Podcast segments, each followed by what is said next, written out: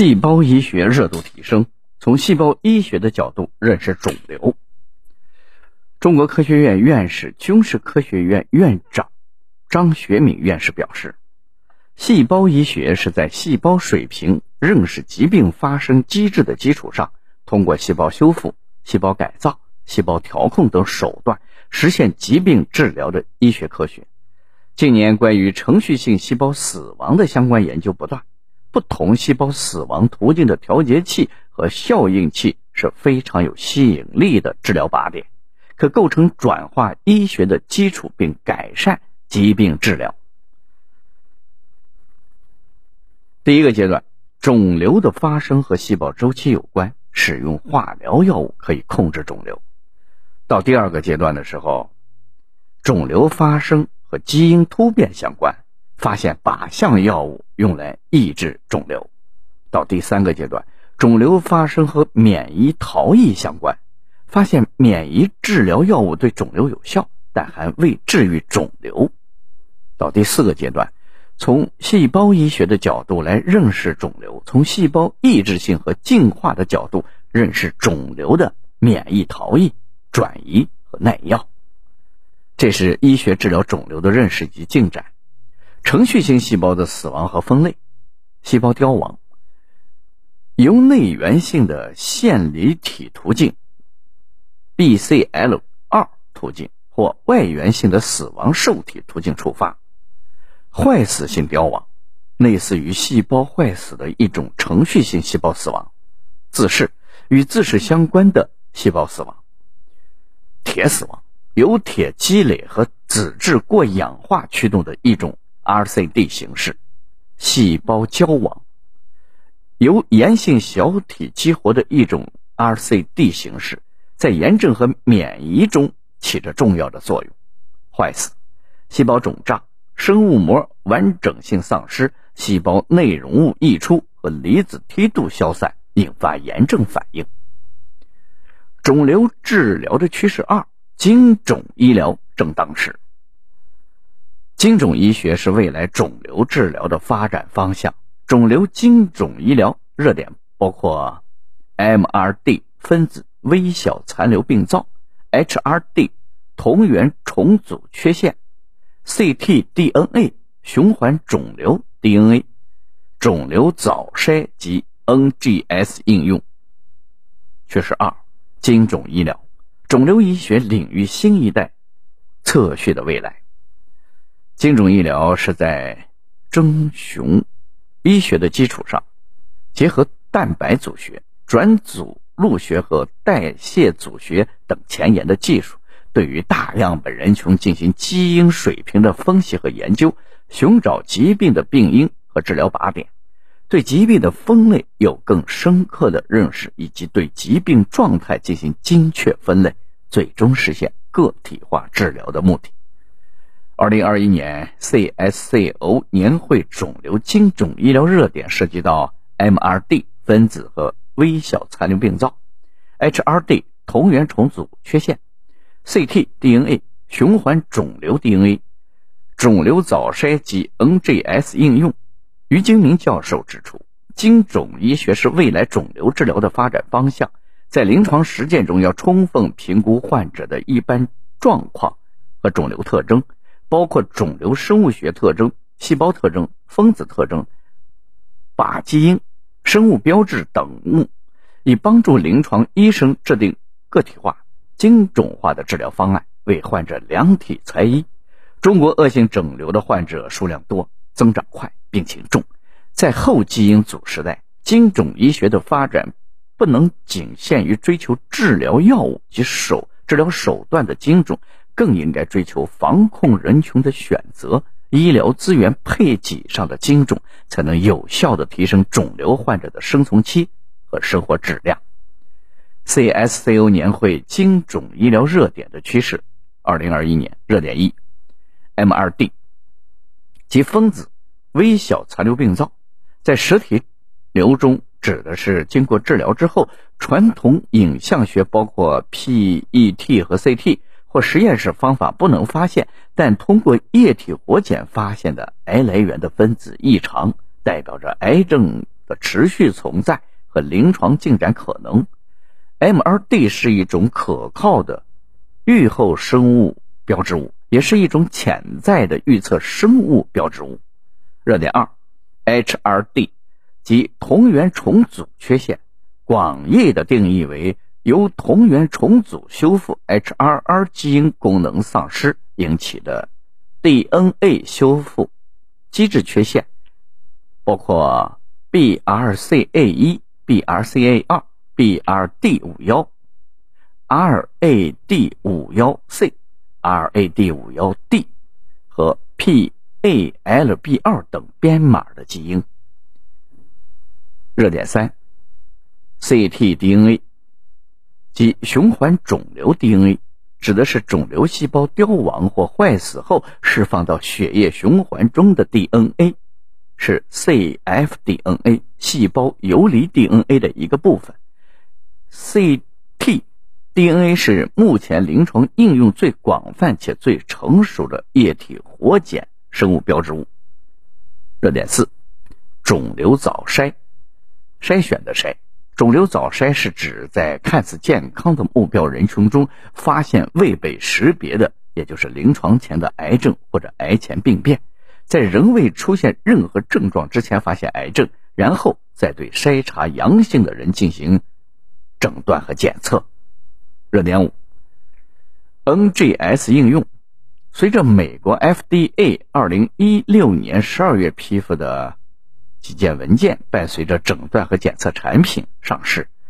提示 NGS 正式进入临床实践应用。随着中国 NMPA 二零一八年七月相继批准多个肿瘤 NGS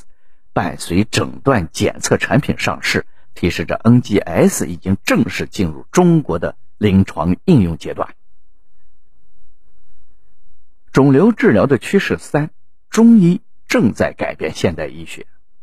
中西医结合治疗肿瘤发挥着重要的作用。特别是在维持治疗期和姑息治疗期已得到专家的共识。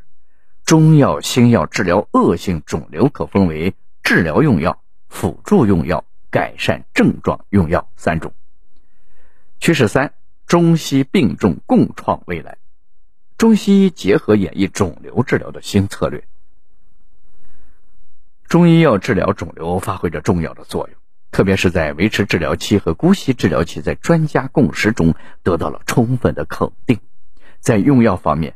中药、新药治疗恶性肿瘤可分为治疗用药、辅助用药和改善症状用药。肿瘤治疗用药是指单独应用可使肿瘤缩小、疗效持续稳定或延长生存周期及配合常规西药治疗可提高疗效的药物。辅助用药目的是在不影响放疗、化疗等西医治疗方法疗效的前提下，减轻常规治疗方法所致的不良反应，同时提高生活质量、改善症状。用药则是提高肿瘤稳定率、改善疼痛等症状、提高体力状况的药物。中医学结合治疗肿瘤的案例，不良反应。北京大学肿瘤医院谢东教授乳腺癌治疗常见不良反应的中西医结合处理，对于乳腺癌的潮热症状、上肢水肿、骨髓逆止、恶心、呕吐、口腔溃疡、皮疹等一系列乳腺癌的不良反应，中医药都可以有效的改善症状。并发症，北京中医大学东方医院李全旺教授。肿瘤及并发症的中西医结合治疗，华蟾素腔内灌注具有改善胸腹水、膀胱癌血尿、血清心包积液临床效果。中药维敷、穴位贴敷等外治技术在缓解癌性溃疡、术后胃瘫等并发症具有很好的临床效果。联合用药。上海长海医院翟孝峰教授说：“肝癌治疗进展与中西医结合研究的切入点，小肝癌切除术后联合传统中药用药一年，较常规术后的 TACE 治疗可减少百分之三十点五的复发风险。同时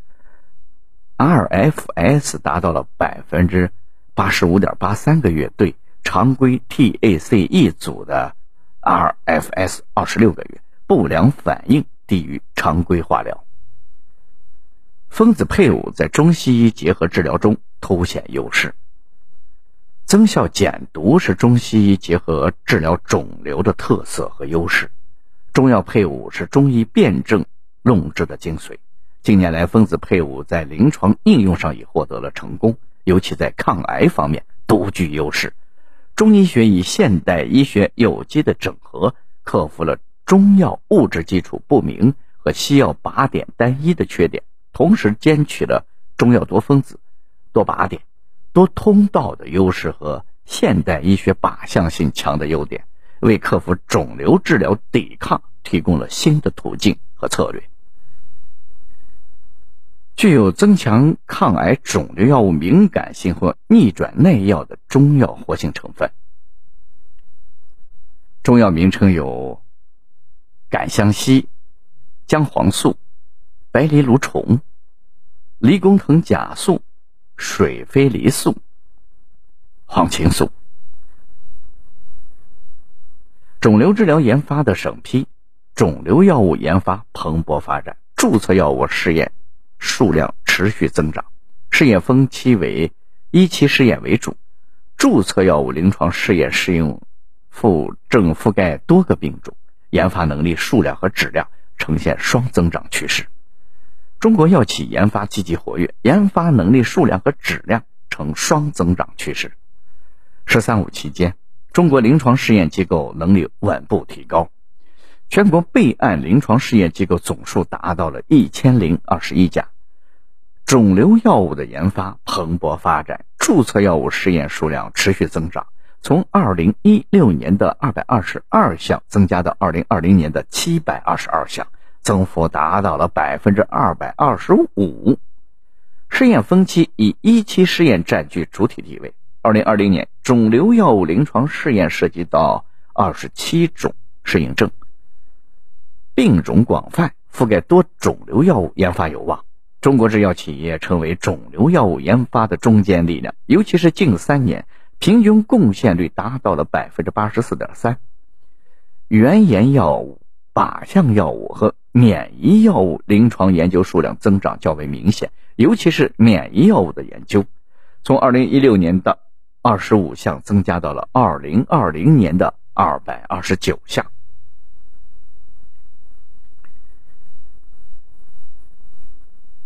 肿瘤治疗的研发审批趋势以患者为中心，以临床价值为导向，是肿瘤药研发的根本。肿瘤药开发。应以上市为目标，不以上市为终点。关注长期用药的安全性，建立药品全生命周期的管理。中国肿瘤药物研发现存在的痛点：扎堆儿，热门适应症靶点扎堆儿，冒进，以创新药失败率高为由，早期研究科学性不足，照搬照抄。完全照抄上市药物研究设计，未能充分的结合产品自身的特点。还有是整体研发协同不足，缺乏全面规划各项研究，导致各项研究不同步。以上市为终点，不注重全生命周期的管理，特别是安全性和风险管控。中国肿瘤药物研发审批的趋势和发展展望。制定研发整体策略，研究人群：大肿瘤 OR 罕见瘤种、全人群生物标志物；细分人群：后线 OR 一线、晚期 OR 早期。对照组选择：阳性照药对最佳支持治疗，给药方案单药和联合。研究终点：替代终点、中间终点、单终点对双终点。研究相关的齐头并进，ADS 对化疗，双抗对单抗，单药的 R2PD 选择，不是所有的抗肿瘤药剂量都应该采用 MTD，固定剂量还是按公斤体重拟定剂量，需要有数据支持，基于受体结合情况，药代、药效、安全性综合考虑。联合用药采用各自单药剂量是否增加安全性风险，给药方案。BRD 对 QD 同步对续贯，每周一次对每三周一次。更具临床价值的联合用药，联合用药要合理，需根据肿瘤符合情况选择不同的药物组合。根据不同人群的生物学特征选择不同的组合，不同时期可以采用不同的联合模式。根据肿瘤复合情况选择不同的药物组合，根据不同的转移模式选择不同的药物组合，根据不同人群的生物学特征选择不同组合。明确进入关键研究的标准，研究人群是否确定，如有伴随诊断方法学是否。确证，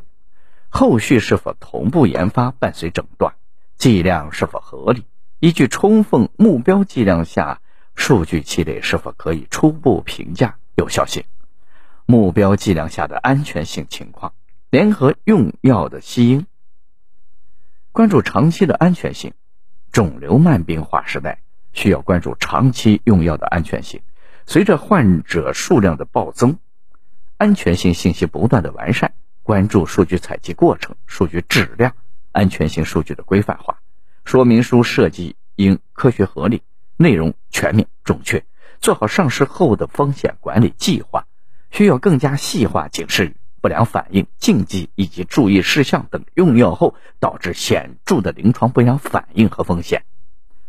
以患者为中心，回归患者群体，倾听患者的声音。以患者的需求为导向，确定研发的主题，体现患者需求的临床试验设计，患者报告结局，减少受试者的负担。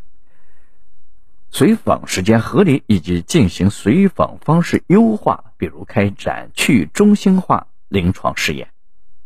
肿瘤治疗的负担与支付。国家医保谈判目录抗肿瘤药品总数从二零一六年的两个增加至二零二零年的五十二个。国谈抗药流药品品种逐渐的丰富，但仍未能满足肿瘤患者治疗的需要，肿瘤患者治疗经济负担仍然较重。二零二零年国家医保谈判目录抗癌药品增加至了五十二项。国家医保谈判是近年医保药品目录准入的重大创新与重要的政策举措。协议期内抗肿瘤药品总数从二零一六年的两个增加到了二零二零年的五十二个。小分子靶向药物和大分子单克隆抗体类的药物为代表的新型抗肿瘤药物需求迫切，国谈抗肿瘤药品的品种在逐渐丰富。但仍未能满足肿瘤患者的治疗需要，肿瘤患者治疗的经济负担依然比较重。肿瘤发病趋势带来的治疗费用持续的增长，治疗负担不断加重。据国家卫生健康委发展研究中心的统计，肿瘤治疗费用来源于公共筹资方案、自愿筹资方案和家庭卫生支出。据中国医疗保险研究会统计，肿瘤患者人均医保基金支付比例高于总参保患者平均水平百分之九，人均个人负担高达四万元。恶性肿瘤住院患者的药品费用是三十种疾病中最高的一个病种。肿瘤治疗负担重。政策将持续推进医保支付方式改革，推行以按病种付费为主的多元复合医保支付方式，并逐渐向按价值付费方向转变。肿瘤疾病成本是灾难性医疗支出，广义的疾病负担包括流行病学负担、临床负担、人文负担和经济负担。以赫奇金淋巴瘤为例，二零一八年中国赫奇金淋巴瘤的经济负担平均为十七点七六万元，远高于中国人均可支配收入二点八万元，为家庭年收入中位数的二点五三倍，可视为灾难性医疗支出。疾病负担定义和肿瘤疾病负担的案例，流行病学的负担、发病率、发病人数。该肿瘤发病率和该肿瘤的占新发肿瘤病例的百分比、患病率、患病人数、性别、年龄别、城乡区别比较，以及死亡及死亡率的人数等等。临床负担、病理类型、五年生存率、五年复发率、临床分期、基因检测结果、患者的条件、年龄与性别。临床伴随疾病，百分之五十患者的确诊的年龄等等，人文的负担，生理负担如排尿、排便、性功能，生理负担焦虑、抑郁、恐惧以及生活质量的评分，经济负担包括直接医疗成本如单次门诊费用、住院费用、社会总成本以及因患病造成社会间接的成本。缺勤造成的生产力损失等等。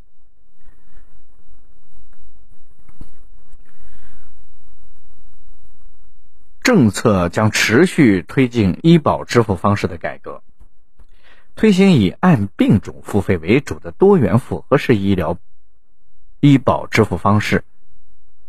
推广按疾病诊断相关的分组付费，医疗康复、慢性精神病等长期住院按日付费。门诊特殊慢性病按人头付费，医保支付迈入 DRG 时代的趋势一。趋势二，未来逐渐由 DRGs 付费进化为按价值付费。价值医疗指的是医疗体系应以价值为核心，关注每单位医疗开支所获取的医疗效果，而非医疗服务量。支付体系应结合质量指标，考虑。连续整合的服务，且考虑疾病风险的差异，向按价值付费方向转变。趋势三，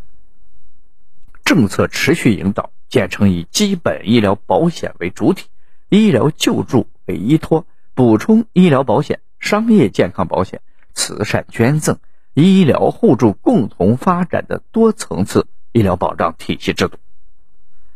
中国药物研发阶段将进入发展为三点零模式的开放创新。该模式通过并购整合方式，引进研发技术、创新项目及研发团队，进而快速切入国际市场，实现研发创新与国际化并举。中国药物研发阶段由一点零模式由仿到创，进阶为二点零模式生而创新，最后发展到。三点零模式开放创新，该模式通过并购整合的方式引进研发技术、创新项目及研发团队，进而快速切入国际市场，实现研发创新与国际化并举。中国肿瘤药企的发展迅猛，依据欧美成熟医药市场的发展规律，未来大型肿瘤药企将通过并购和购买专利等方式提升自身研发水平能力。而小型的公司将通过药物或将公司卖给大型的药企的方式，减少公司在生产和市场等支出，保持公司对药物研发的持续投入。中国肿瘤医药企业发展驱动的因素与趋势：驱动一，巨大的市场；驱动二，政府的扶持；驱动三，企业的诉求；驱动四，成熟的梯队；驱动五。开放的政策。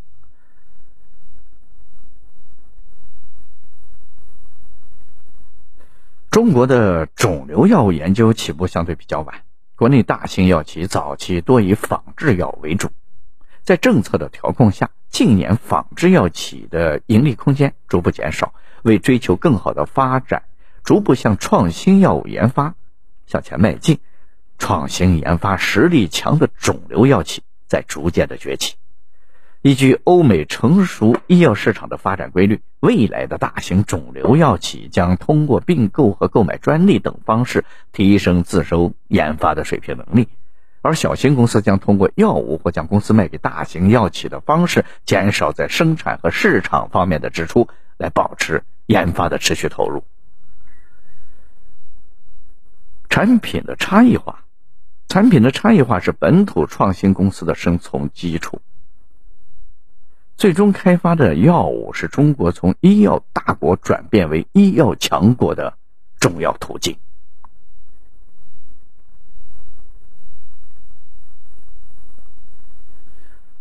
中国药企的研发模式在加速，跳过早期内部开发的漫长过程，快速整合外部协同或者互补资源，为公司尽快带来符合整体战略规划的产品线，弥补企业产品的线短板。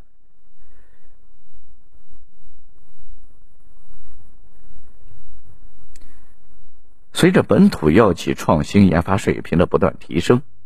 外资企业对国内药企创新的实力逐步认可，授权合作成为中国创新药走出去的常见方式之一，也代表了国际化的加速。罕见病的治疗和展望，中国首次明确罕见病的定义，即新生儿发病率小于一万，患病率小于一万。患病人数小于十四万的疾病，罕见病的症状复杂，但病例稀少，诊断难度较大，平均确诊时长为一到三年。中国首次明确了罕见病的定义。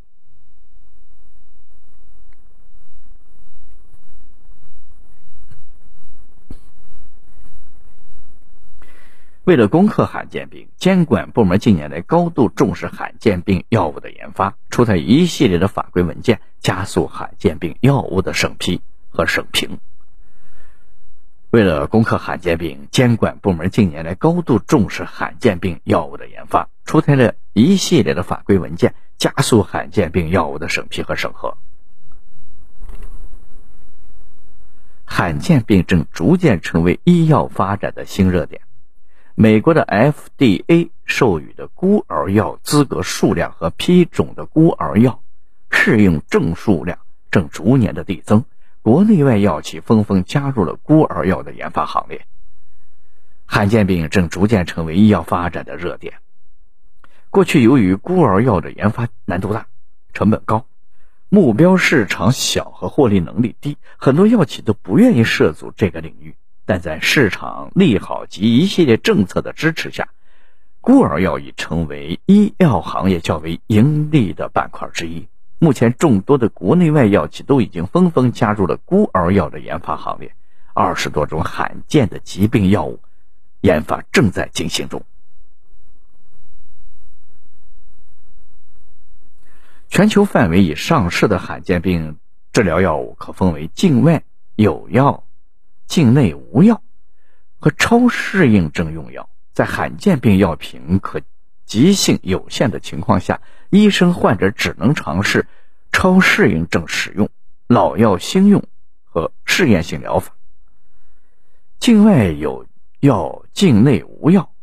和超适应症用药情况期待改善。全球范围已上市的罕见病治疗药可分为境外有药、境内无药。和超适应症用药，第一批罕见病目录中，二十二种罕见病涉及的二十种药品，虽已在中国上市，却并没有注册相应的罕见病适应症。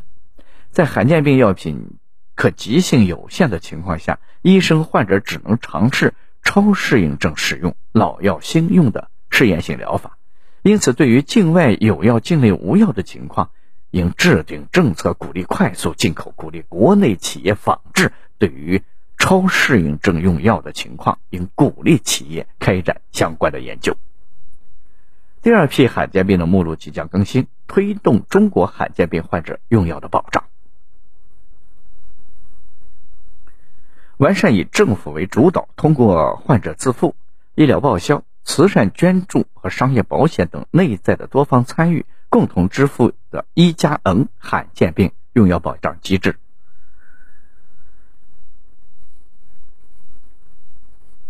在逐步的用药保障机制完善，相信未来会越来越好。各地区在孤儿药保障的探索中积累了丰富的经验，主要以政府的引导方式，通过出台相关的政策，鼓励多方主体积极参与，多渠道、多样化。救助补贴罕见病患者。近年实践表明，政策将持续引导建立并完善国家层面政府为主导的一加 N 多方共同支付罕见病用药保障机制。一为继续率先发挥国家基本医疗的作用，探索医保基金国家统筹和建立国家罕见病专项基金。N 为多方参与，如大病保险、医疗救助、政府型商保、慈善帮扶、救助互助、个人一定比例的支付等等。